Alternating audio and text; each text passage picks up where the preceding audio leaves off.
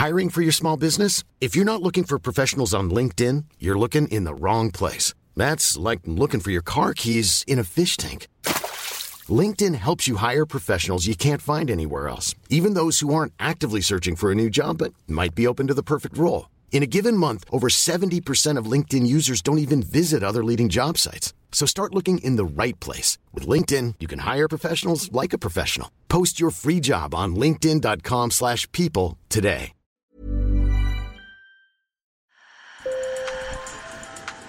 Bonjour. Hello. Hola. Marhaba bikoum. Sur le fil, Le podcast d'actu de l'AFP. des nouvelles choisies pour vous sur notre fil info. Il y a 11 ans, j'ai perdu un être très cher. Je me souviens de lui assis sur son fauteuil vert, il avait toujours un œil sur le journal, une oreille sur la radio. Il est aussi le premier à m'avoir fait réfléchir sur la question de la fin de vie. À l'époque, j'avais 22 ans, lui 77. Après 20 ans de dialyse éprouvante, malade, mon grand-père s'est éteint à l'hôpital. Mais Paul a dû choisir le moment de sa mort sans assistance. Car contrairement à la Belgique par exemple où l'euthanasie est légale, en France on ne peut pas se faire aider activement pour mourir. Depuis des années ce débat sur la fin de vie est vif. Alors faut-il autoriser ce qu'on appelle l'aide active à mourir, c'est-à-dire l'euthanasie et le suicide assisté? Depuis quelques mois, plus de 180 Français tirés au sort étudient, réfléchissent et débattent de la fin de vie.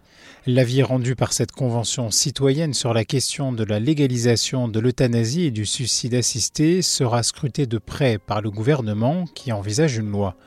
Alors pour réfléchir à la fin de vie, je vous propose une série en trois épisodes. Vous allez entendre des professionnels de santé, des experts, des citoyens et des malades. Dans ce premier épisode, je vous emmène à la Convention citoyenne pour parler de la mort, ce tabou français. Sur le fil. Michel, je ne serai pas long, un, parce que je ne fais pas de poids face à l'apéro. Ce vendredi de janvier, c'est donc Olivier Véran, ministre délégué chargé du renouveau démocratique, qui parle. Certaines et certains d'entre vous ont été confrontés à la question de la fin de vie, de la mort, euh, dans un cadre personnel, parfois dans un cadre professionnel. Pour d'autres personnes, c'est peut-être une découverte, mais par définition, si vous avez accepté ce pari un peu fou qui consiste à vous mobiliser neuf week-ends en l'espace de quelques mois seulement pour travailler sur cette question qui intéresse toute la société française, c'est que forcément, elle nous interpelle aussi quelque part cette question. Il est venu observer les travaux de la Convention organisée par le CESE, le Conseil économique, social et environnemental. Dans le grand hall du palais Iéna, à deux pas de la Tour Eiffel, les citoyennes et les citoyens se détendent après une journée intense à écouter des experts sur l'évolution de la loi sur la fin de vie ou sur les chiffres de la mortalité en France. Hélène, 55 ans, j'habite à Tournefeuille à côté de Toulouse. Hélène, employée de banque, est une femme pleine de vie, aux yeux qui pétillent. C'est un sujet qui est difficile à aborder en famille, surtout on vient de passer les périodes de fête, mais je l'ai abordé. Ayant des parents âgés, c'est la question qu'on se pose honnêtement aujourd'hui en disant à nos anciens, qu'est-ce que vous souhaitez pour votre fin de vie? Comment vous la souhaitez? Vous avez demandé ça à vos parents? Oui, complètement, j'ai donné ça à mes parents. Ils ont quel âge? 88 et 81 ans. Donc, alors deux réactions totalement différentes. Mon papa n'a pas voulu euh, me répondre parce qu'il ne veut pas aborder ce sujet-là, trop difficile pour lui. Par contre, ma maman souhaite une fin de vie digne et qu'on respecte ses volontés. Comme la réaction du père d'Hélène le montre, il est difficile de parler de la mort, de réfléchir à sa fin de vie, surtout quand elle approche. Mais à la Convention, les 184 citoyens de tout âge réfléchissent aux moyens de rendre la fin de vie plus douce pour toutes et tous. Et la question de la mort devient collective. Bonjour. Bonjour. Excusez-moi de vous déranger. euh, dérangez je m'appelle Antoine Boyer, je suis journaliste à l'AFP. J'en discute avec Wulfrand, Ludovine et Ousmane à la pause déjeuner. On a été élevé comme si c'était un tabou alors que la mort fait partie de la vie. Et après, c'est justement par rapport à nos chemins de vie personnels qu'on prend et notre manière, entre guillemets, philosophique de la vie ou de développement personnel qu'on prend au quotidien, qu'on arrive à placer la mort comme euh, justement un cycle de vie. Et c'est ça, moi, qui m'aide à, à dédramatiser, entre guillemets, l'inconnu qui, qui se passe après. En parlant d'intime, je suis de confession musulmane. Dans la culture musulmane en général, on n'a pas tendance, et même dans ma euh, culture familiale, on n'a pas tendance à penser à la mort. Peut-être heureusement ou malheureusement, moi j'ai une vision différente. Mon fils est né qu'à 8 ans, j'ai souscrit une assurance vie dont il est bénéficiaire en pensant que je peux mourir n'importe quel moment. Ça c'est lié au lycée. J'ai beaucoup aimé la philosophie et les principes euh, cartésiens qui dit on naît par hasard, on vit par rencontre et on meurt par accident. Même si je suis pas d'accord, c'est beau. Les 184 citoyens ont été tirés au sort par un institut de sondage qui a veillé à ce qu'ils représentent la société française dans sa diversité. Et si je pouvais vous demander en un mot comment vous résumeriez cette expérience que vous êtes en train de vivre Extraordinaire. Euh, enrichissante. Et du coup, je me demandais comment au quotidien, euh, quand on est à la Convention sur la fin de vie, on gère le fait de parler de la mort comme ça tout le temps?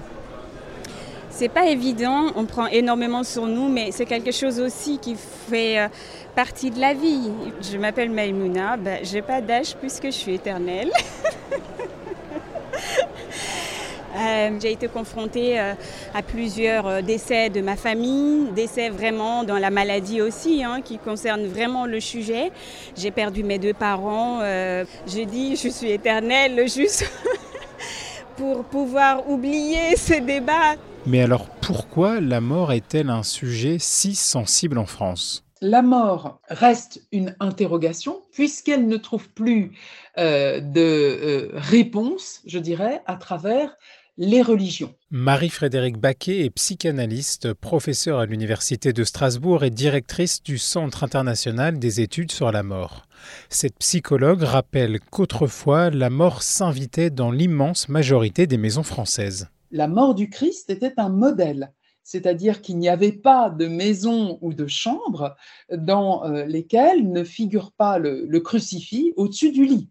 Donc finalement, tout le monde allait se coucher euh, le soir en regardant le crucifix, c'est-à-dire en regardant le Christ mort, donc en regardant un cadavre. Aujourd'hui, la place de la religion dans la société a largement diminué. Dans son cabinet, cette psychologue reçoit beaucoup de personnes qui craignent la mort. Souvent, on arrive très vite aux limites, c'est qu'envisagez-vous pour l'après-mort? Et là, on a le vide. C'est-à-dire que ces personnes disent Ah, bah, c'est justement pour ça que je viens vous voir. Et c'est à travers, justement, la relation avec moi et donc la parole qu'ils vont me donner, qu'ils vont à ce moment-là se dire à eux-mêmes ce qu'ils envisagent pour l'après-mort. Retour à Paris, au Palais Iéna, où je discute avec Nathalie, 56 ans. J'habite à Lyon et je travaille euh, dans des hum, centres de documentation, un réseau documentaire en psychiatrie. En fait, moi, je ne crois pas du tout que la mort soit tabou. moi, je pense que c'est l'agonie qui est tabou. C'est-à-dire la difficulté qu'on a, les moments avant de mourir, qui sont là extrêmement compliqués pour plein de raisons. Hein. Euh, d'abord parce qu'on a un service public hospitalier euh, dont on sait à quel point il est carencé. C'est plutôt l'agonie qu'on veut faire disparaître ou sur laquelle il y a une action. Et quand, par exemple, moi je dis que les suicides assistés ou l'euthanasie pourraient être une solution, ben c'est en fait plutôt cette phase euh, qui des fois est très douloureuse et pour les patients et pour les équipes soignantes, par exemple, et évidemment la famille, etc. Éviter de souffrir, c'est aussi ce qui a poussé le père de Christophe à s'intéresser à sa fin de vie.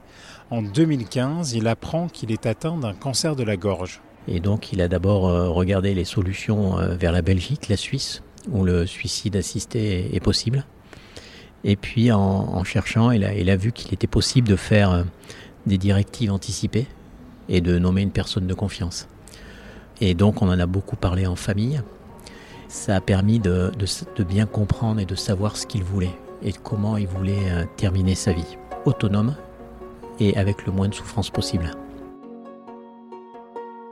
Les directives anticipées, c'est un peu un testament pour sa fin de vie.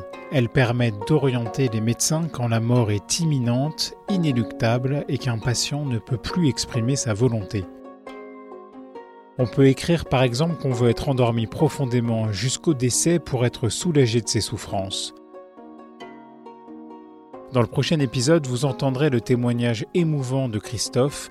Il a décidé de raconter l'histoire de son père pour aider à mieux faire connaître la loi actuelle, une loi qui, vous le verrez, a aussi ses limites.